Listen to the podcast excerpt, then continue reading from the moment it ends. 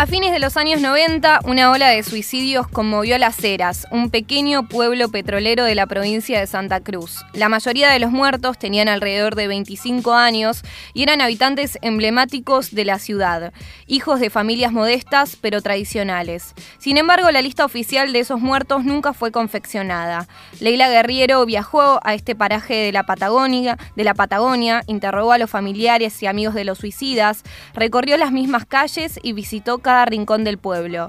El resultado es este relato descarnado y preciso que no solo reconstruye los episodios trágicos de estos años, sino que pinta magníficamente la vida cotidiana de una comunidad alejada de las grandes ciudades. Las Heras, con su magma de desempleo y falta de futuro para los más jóvenes, es un enigma cuya resolución dista de ser definitiva. Los suicidios, como un destino funesto, se suceden hasta hoy. Crónica inquietante que se lee con la fascinación de una novela y que también devela una realidad marcada por el horror, los prejuicios y la indiferencia. Eso dice la contratapa de Los Suicidas del Fin del Mundo. La autora es Leila Guerriero y estamos en comunicación con ella. Cronista, periodista. Hola Leila, ¿qué tal? Moira te saluda. ¿Qué tal, Moira? Buen día, ¿cómo estás? Buen día, todo bien.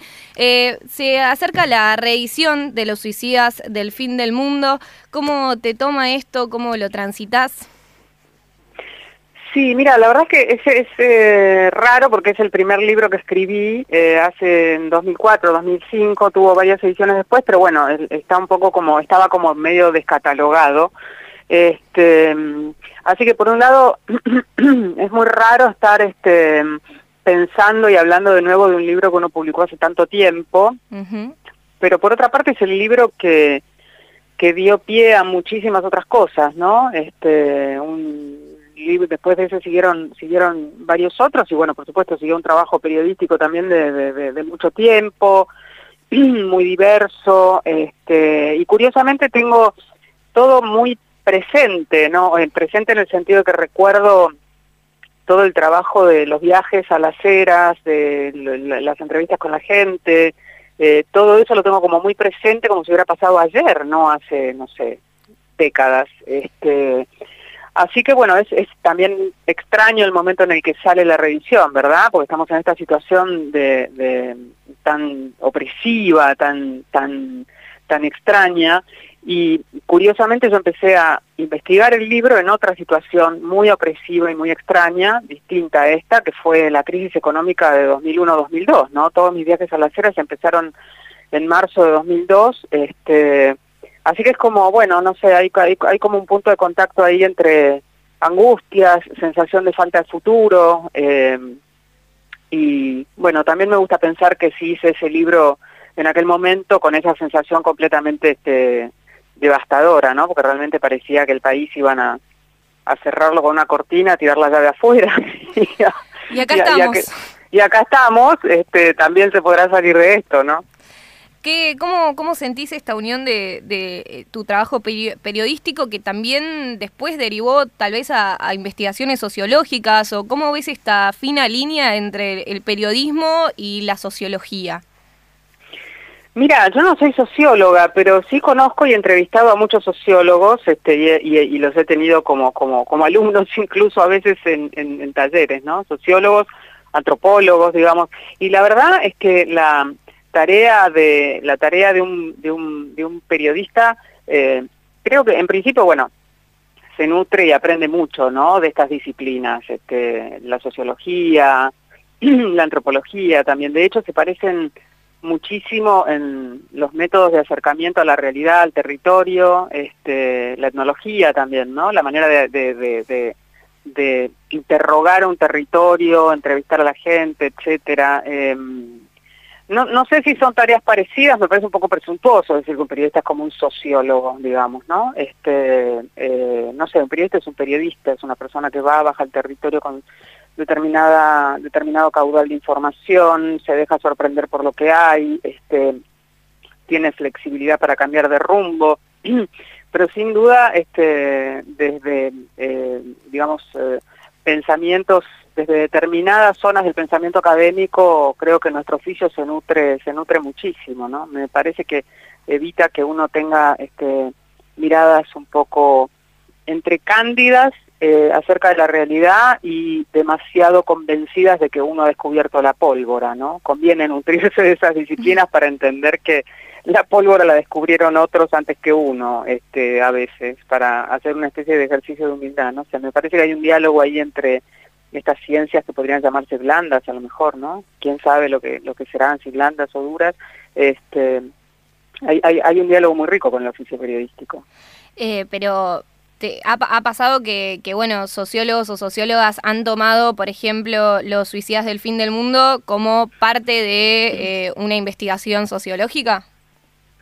Sí, sí, ha pasado, ha pasado también que este, mm, otros campos de la investigación también, por ejemplo la psiquiatría, eh, sabes que hay muy muy muy poco eh, el, el, suicidio es un sigue siendo eh, a pesar de que es una causa, una de las principales causas de muerte, por ejemplo, entre adolescentes, este, sigue siendo un tema bastante, bastante complejo de, de, abordar, ¿no? Muchas veces las muertes incluso no se registran como suicidios, las familias siguen teniendo entre culpa y vergüenza de tener un, familiar este, que se haya que se haya suicidado.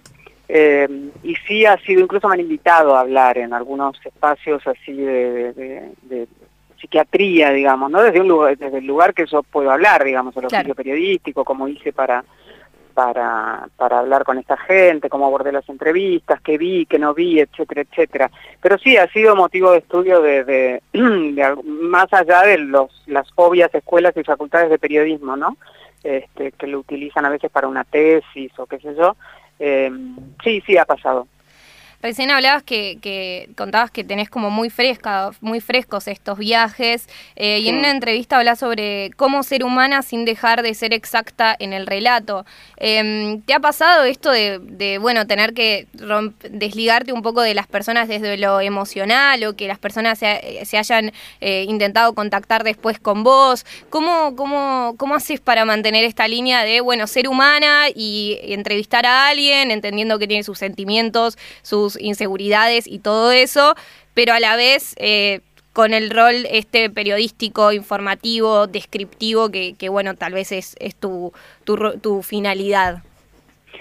Sí, mira, en el momento de las entrevistas a mí esa, esa, esa, esa mezcla como de, mm, te, te, diría que es como un trabajo bastante disociado, porque uno por supuesto tiene que ser sobre todo cuando trata de temas tan trata temas tan tan difíciles como estos, que es como ir a preguntarle a una persona por por por la vida de un fallecido y también por sus propias vidas, ¿no? Porque de alguna manera todo todo está encadenado. Eh, cuando uno entrevista a esta gente tiene que tener una empatía, una sensibilidad muy muy muy muy fina. Eh, y por otro lado también estar disociado en el sentido de que vos tenés que estar pensando todo el tiempo en en qué necesitas para contar esa historia, en qué zonas tenés que meterte, qué tenés que preguntar, cómo, cómo podés hacer para que, para que el otro te ayude a reconstruir después en tu escritura eh, algo que no viste, porque yo no vi los escenarios de las muertes de esos chicos, este, no vi el momento en el que todo esto sucedió, no vi la reacción de las familias, entonces como todo eso lo vas reconstruyendo a partir de la memoria de las diversas personas que estuvieron ahí en ese momento, que tuvieron relación con esa persona, etcétera, etcétera. Eh, ese trabajo, como te digo, a mí me sale bastante eh, natural, digamos, obviamente no soy una piedra y, es, es, conmovedor escuchar a una madre que te habla de la muerte de su hija, de su hijo, etcétera, etcétera, o padre, un hermano.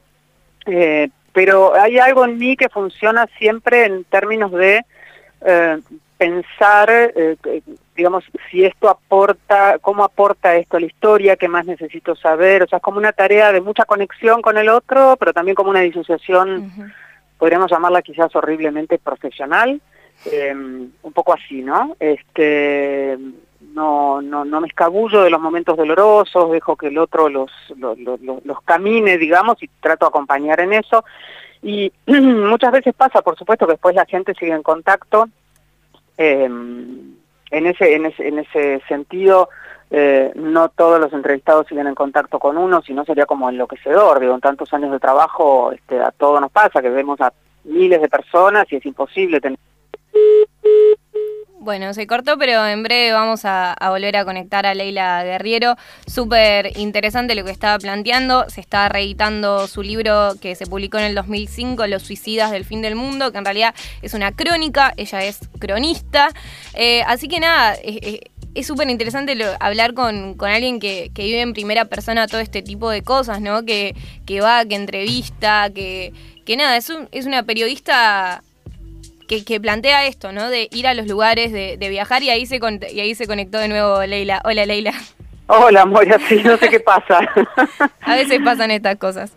Sí, tal cual. Este, no, te decía que uno ve a miles de personas que no siempre queda en contacto con todo el mundo, pero que en ese punto uno funciona como como yo no soy periodista por un lado y persona por el otro, digamos, o sea, cuando la cuando la relación con el otro se da y fluye, eh, no hay no hay problema, sobre todo cuando uno ya medio, eso pasa siempre un poquito, a mí por lo menos me pasa, cuando ya he terminado el trabajo, em, no, digamos, no, no, no continúo en una relación demasiado personal cuando todavía estoy trabajando o estoy sin, sin, sin haber terminado la labor de escritura, ¿no? Una vez que eso se publica y ha hecho su camino, bueno, a veces a partir de eso se genera una relación potente con, con, con, la gente, otras veces no, depende, digamos, ¿no? Depende, de, qué sé yo, de, infinidad de cosas.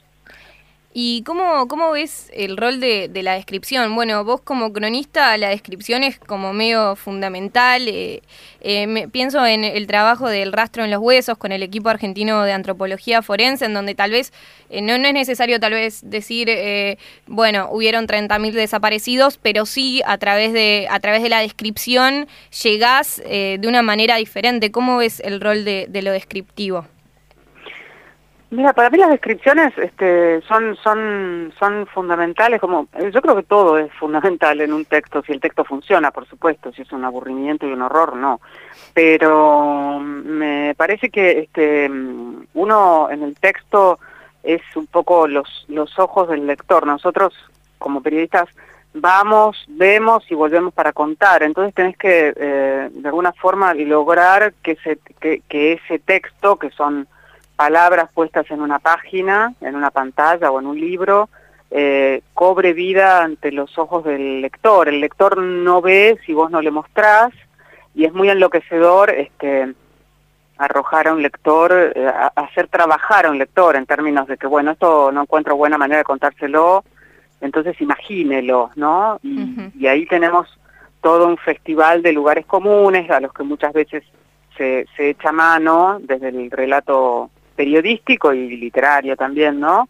Eh, que son estas frases como eh, parecía un campo de batalla o frases hechas y comunes que no dicen absolutamente nada, ¿no? el lugar estaba devastado. Bueno, ¿qué quiere decir devastado? Mostrámelo, ponémelo en, en una escena contundente, mostrame la devastación, no la declames. Entonces a mí la descripción me parece que hace parte fundamental del trabajo de un cronista en tanto y en cuanto te le representa ante los ojos del lector y los oídos y el olfato, etcétera, etcétera, un lugar al que en principio eh, no ha podido acercarse y no ha podido verlo de primera mano. Me parece a mí que hay que ser como muy este, imaginativo, no en términos de inventar, sino en términos de recursos narrativos a la hora de hacer descripciones. Yo por eso cuando hago trabajos eh, de, bueno, eso, crónicas o, perfiles, veo muchas veces a la gente, voy muchas veces al territorio, llamémoslo así, em, y tomo mucho registro, tanto escrito como, como, como de fotos, digamos, de todo lo que veo, de todo lo que percibo, de todo lo que me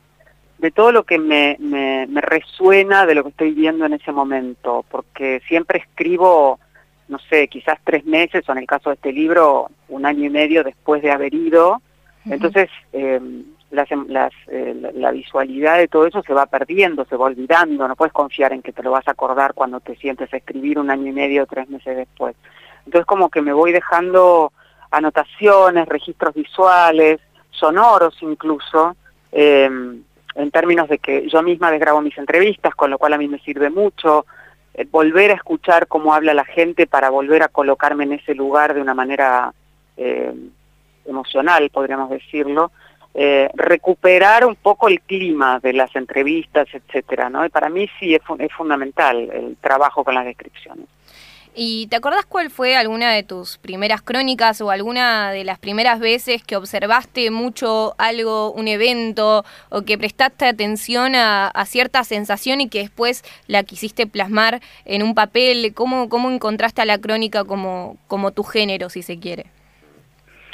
No, mira, no, tengo registro. Yo la verdad es que empecé, yo empecé trabajando en Página, en Página 30, que era la revista mensual del diario, y mm, lo primero, la primera nota que me encargaron, o sea, entré y ese mismo día me encargaron una nota, que era sobre el caos de tránsito en la ciudad de Buenos Aires. El, el bueno, cuando, imagínate, en el año 93 creo, o 92, eh, que era un caos, pero no era este caos. Eh, y, la verdad es que yo supongo que debo haber hecho, digo, me acuerdo que hice cosas que yo no, no me sugirieron mis editores en ese momento que leyera determinados libros, que, que, que, hablara con determinadas personas, que saliera a la calle, que mirara mucho, o sea que me parece que medio desde el principio seguramente lo debo haber plasmado de una manera horrorosa y, muy... Eh, qué sé yo, entre intuitiva y soberbia, ¿viste? Cuando uno empieza como que te querés comer el mundo y pensás que sos este, Truman Capote, me imagino, pero eh, creo que la voluntad esa como de narrar, de llevar al lector a un, a un lugar con determinadas descripciones, determinados climas, estuvo desde el principio, porque yo no es que decidí ser cronista, fue lo que me, me, me, me a lo que me llevó mi primer trabajo y ahí me quedé. Y creo que también em, tiene, tiene que ver con, con, una inhabilidad que tengo para ser rápida, para poder este, bueno, hacer esto que vos estás haciendo ahora, por ejemplo, una entrevista en vivo este, y, sin este, eh, después eh, posibilidad de trabajar con eso, editarlo. Yo me demoro mucho tiempo en ver. Eh, y, me, y me demoro mucho tiempo en saber qué es lo que tengo que encontrar y qué es lo que tengo que buscar y me parece que me malacostumbraron desde el principio y quedé así, como un error de fábrica. bueno, pero está bien igual, desarrollaste muy bien tu error. Sí, digamos que hasta ahora no se han dado cuenta, pero... Muy bien. Y bueno, el domingo fue el Día del Periodista. ¿Cómo, cómo, cómo ves el periodismo? ¿El periodismo, sentís que hace falta el periodismo de crónicas actualmente eh, y, y, el periodismo feminista? ¿Cómo, cómo, cómo, cómo ves esto? ¿Cómo, ¿Cómo pensás que se puede desarrollar el periodismo a futuro? ¿O cuál es tu balance respecto al periodismo actual en Argentina o en el mundo? Sí, bueno, es un, mira, es un poco, a mí la verdad es que generalizarme, me, sobre todo con, eh, en un oficio del que yo también formo parte, me parece un poco como antipático, ¿no? Como si uno levantara el dedito de la moral y dijera, lo que hay que hacer es tal cosa. Yo creo que se hacen cosas bien y se hacen cosas mal y se hacen cosas muy mal. Eh, me parece que, por supuesto, el periodismo es súper es, necesario, me parece que el, el periodismo como mirada, como mirada crítica, pero pero crítica me refiero a, una mirada que cuestione, ¿no? Que cuestione los, los, las áreas de poder, que cuestione los discursos establecidos. Es un rol fundamental. Este, un, me, me, parece que el, el, el, rol del periodismo este, como, como un espacio en el que se pueda pensar con los lectores, digamos que sugiera nuevas líneas de pensamiento, miradas distintas y todo eso, es fundamental, sobre todo en momentos muy convulsos como este, ¿no? Este, en los cuales parece incluso que cierta, eh, ciertas zonas de disidencia parecieran, parecieran estar como muy, muy complicadas. Eh, yo siento que el, periodismo narrativo, la crónica, que es lo que yo hago, siempre tuvo un espacio como muy eh, marginal en todos los medios, digamos. está encontrando ahora su lugar en los libros, hay más libros de, crónica, de periodismo narrativo, hay editoriales que tienen colecciones enteras dedicadas al género, eh, pero el espacio en los medios siempre fue, fue poco, fue escaso, mm, desde hace un tiempo esta parte todos los textos parece que tuvieran que ser cada vez más cortos, ¿no? Y cada vez más rápidos, entonces, bueno, esto conspira claramente contra la lógica narrativa de la crónica, que necesita tiempo para, para, para reportear, tiempo para escribir, una prosa más, más cuidada, etcétera.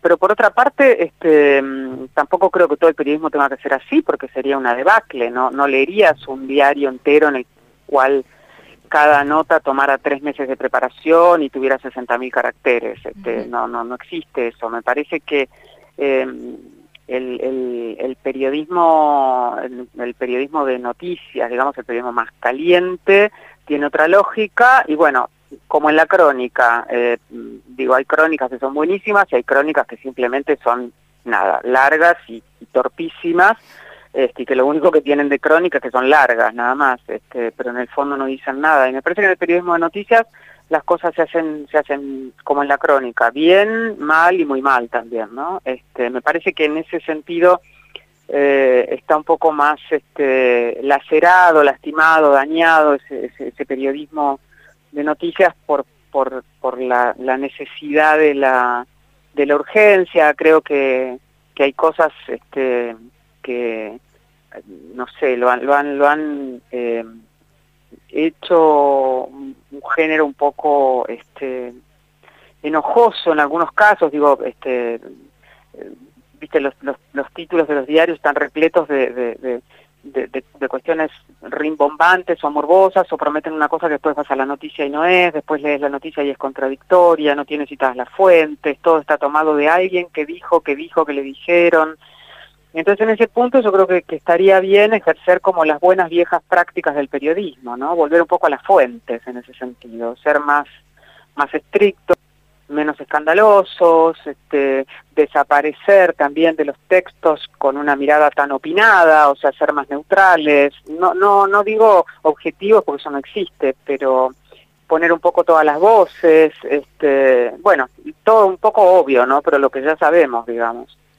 Tal vez hay, hay, hay medios como Revista Anfibia, que bueno, nacen como medios digitales, porque tal vez esto sucede, viste, de, bueno, los jóvenes o las nuevas generaciones o en estos tiempos de pantallas no se pueden leer cosas largas. Y tal vez hay algunos medios como Revista Anfibia que apuntan a notas largas y que también tienen un público joven. ¿Cómo, cómo ves eh, el, los consumos culturales a futuro en este contexto de, de redes sociales? No, mira, yo creo, creo me, parece que citaste un caso súper ejemplar, podríamos decir, de la revista Anfibia, que no solo está este, dirigida por uno de los mejores cronistas de este país, que es Cristian, Alarcón, sino que mm, ellos logran publicar, publican muchísimos textos por semana, o sea, no, no, no, hacen también una, tienen también una mirada urgente sobre la realidad, este, trabajan contra reloj, por supuesto también publican crónicas muy, muy, mucho más trabajadas, pero eh, hacen una combinación fantástica de las dos cosas y creo que el fuerte ahí está en que encargan determinados textos a, a, personas que pueden establecer una mirada interesante sobre esos textos y que tienen mucha esos textos más urgentes me refiero, ¿no? Y que tienen como mucha información previa sobre el asunto y pueden decir algo contundente sobre el asunto. Y siempre son textos largos y tienen muchísima circulación. Eh, yo tengo mucho contacto con periodistas jóvenes porque doy doy talleres, entonces este, tengo tengo mucho contacto con periodistas de todas las generaciones, digamos, pero con gente joven en particular. Y, y esta gente joven todo el tiempo hace referencia a, este, uy, leí tal artículo, ponele en Anfibia o en La Vaca, o en, y son textos larguísimos, no son textos cortos. Yo creo que la idea de que un lector no puede leer más que un recuadrito, eh, es, es, es, es, algo que está un poco, por supuesto el lector musculoso que se lee esas, esas, esas notas tan largas y todo eso, por ahí no es la mayoría, a lo mejor es un, un, un sector más de nicho o incluso de otros periodistas interesados en el asunto, pero bueno, son lectores también, digamos, ¿no? Los periodistas también son seres humanos, lectores.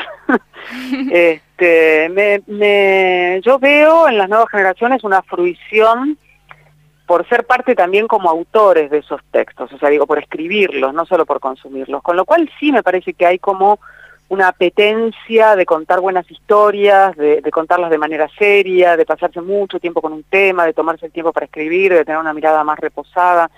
El punto es que, como te digo, me parece que la crónica siempre fue un espacio marginal y, y su naturaleza es esa. No podemos pretender que todo el mundo escriba y lea eso, pero me parece que sí este, hay una idea errada, creo yo, de que la gente no puede leer un texto que tenga más de, no sé, de, de 4.000 caracteres, me parece, ¿no? Esa es, esa es una idea que, que, que, que conspira por la base un poco con, con, con eh, no sé, digamos, es como, es como insultar un poco la, la, inteligencia de los lectores, ¿no? Es como decir, bueno, hay que darles la comida predigerida. Y no creo que sea así. Los lectores, yo creo que siempre uno tiene que escribir para un lector que sea más inteligente que uno, ¿no? Estamos en comunicación con Leila Guerriero. Em, ya como para ir cerrando, eh, ¿Algún mensaje que quieras dar en este contexto de distanciamiento social, de cuarentena? Eh, el micrófono está abierto. Eh, y por otra parte, una recomendación, alguna película, alguna canción que tengas, canción, artista, álbum, película, consumo cultural que tengas ganas de, compartir. De, promover en esta situación de, encierro. Este no, mira, en cuanto a mensajes, yo creo que no son momentos de mensajes porque me parece que cada uno lidia con esta situación como un poco un poco como puede, ¿no? Este, las, las circunstancias son muy amargas para mucha gente em, y, me, me, me, parece un poco difícil eh, poder abarcar en algo que uno diga eh, toda la diversidad de dramas de todo tipo que se están dando con esta situación, ¿no? Desde, no sé, desde el, desde el, desastre de una persona que tiene un familiar fallecido por el virus o por lo que fuere y que tiene que atravesar esa instancia de duelo de una manera lejana, distante, dolorosísima, hasta este no sé la, la, madre sola que, que, que, no que no que tiene que trabajar y seguir con su niño confinada en un, en un departamento monoambiente o el padre este, hasta la gente que no, no de, cualquier clase que no, que no consigue trabajar y generar y generar ingresos de ningún, de ningún tipo, ¿no? En situaciones eh, desesperantes. Entonces, la verdad es que no, eh, no, no, no, tengo ningún, ningún mensaje este, ni positivo ni negativo, me parece eh, un poco soberbio decir, al, urbi et orbi, óiganme, tengo eso para decirle.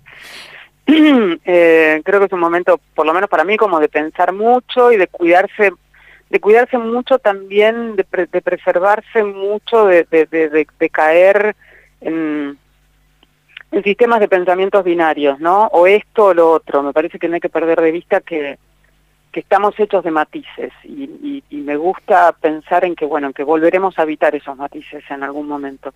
En cuanto a consumos culturales, mira, yo creo que es un momento muy muy complicado este para concentrarse. Tengo, bueno, obviamente muchos amigos escritores, escritoras y periodistas y están todos con una complicación muy este muy muy desesperante que es este, la falta de concentración para leer, por ejemplo, que es una cosa que, que nos que nosotros los que escribimos hacemos mucho. Primero somos lectores y después escribimos. Así que yo he decidido dejar de poner un poco la culpa que me produce no poder leer, no poder sumergirme en un libro. Estoy picoteando cosas todo el tiempo. Hace poco leí un libro muy divertido de un tipo que se llama Geoff Dyer, un libro de crónicas que se llama Arenas Blancas. Es un libro muy, muy, eso, entretenido, divertido, pero no estoy leyendo el Ulises de Joyce. Eh, y, pero, pero sí vi hace, hace muy poco una película muy estremecedora que es en realidad un corto, un, video artístico, un documental, es, como un videoarte más bien, de un director que se llama Jonatas de Andrade, que es brasileño, y se llama el documental, videoarte, como quieran llamarlo, se llama O Peixe, el pez. Es un documental acerca de, un, de, un, de una extraña costumbre que tienen pescadores de, del norte, creo, de, de Brasil, de nordeste de Brasil, que este, cuando pescan un, pez, eh, antes lo, sostienen hasta que el pez muera entre los brazos y, lo besan y lo abrazan y lo acarician. Es la cosa más estremecedora que yo he visto eh, en mucho rato eh, de cómo acompañaron a un, a un ser vivo hasta la muerte. Es absolutamente, digo, puede sonar ridículo, pero las escenas son casi insoportables porque hay como mucha agresión, mucha violencia, mucha ternura, mucho respeto por, por, por la vida del sacrificado. Es muy extraño. Eh, así que bueno, si pueden conseguirlo de alguna manera, eh, ahora que todo el mundo está pirateando cosas por todos lados, los invito a que lo hagan. Estamos para esa. Bueno, Leila, muchísimas gracias por esta comunicación. Eh, suerte en todo. y bueno, también Los Suicidas del Fin del Mundo, reedición. ¿Cómo lo pueden conseguir? Bueno, lo reeditó Tusquets, la editorial original, con la misma portada, exactamente igual el libro, así que no van a notar diferencia. Eh, en librería se consigue, se puede comprar online, este, cualquier librería que tenga el servicio online eh, habilitado y esperemos que bueno que prontamente se pueda conseguir. Hay algunas librerías de barrio que están abriendo, así que este, esperemos que se pueda conseguir de manera presencial este pronto. Ese y tantos otros libros que han quedado ahí como en ese limbo de confinamiento, ¿no? Entre salió o no salió, nadie sabe mucho. Muy bien, Leila Guerrero, muchísimas gracias por esta comunicación y bueno, compren los suicidas del fin del mundo y lean todo lo que hace que está buenísimo. Gracias, un beso. Un saludo. Leila Guerrero pasó cronista, periodista, escritora, se reeditó su libro Los suicidas del fin del mundo, que al principio hablamos, recomendó unos buenos consumos culturales. Los voy a decir. Arenas Blancas dijo que es como un, un libro de crónicas y un video artístico documental de Jonathan de Andrade que se llama Upeixe, Upeixe un pez eh, en brasilero, no sé si lo estoy diciendo bien, en portugués, así que nada, después googlean ahí Jonathan de Andrade, un peixe, lo piratean y ese tipo de cosas, pasó Leila Guerriero. Porque el mundo es horrible, pero bueno, la literatura nos abre unos mundos diferentes, unos universos diferentes, en donde nada, solamente estamos en las cuatro paredes de nuestros hogares. Este,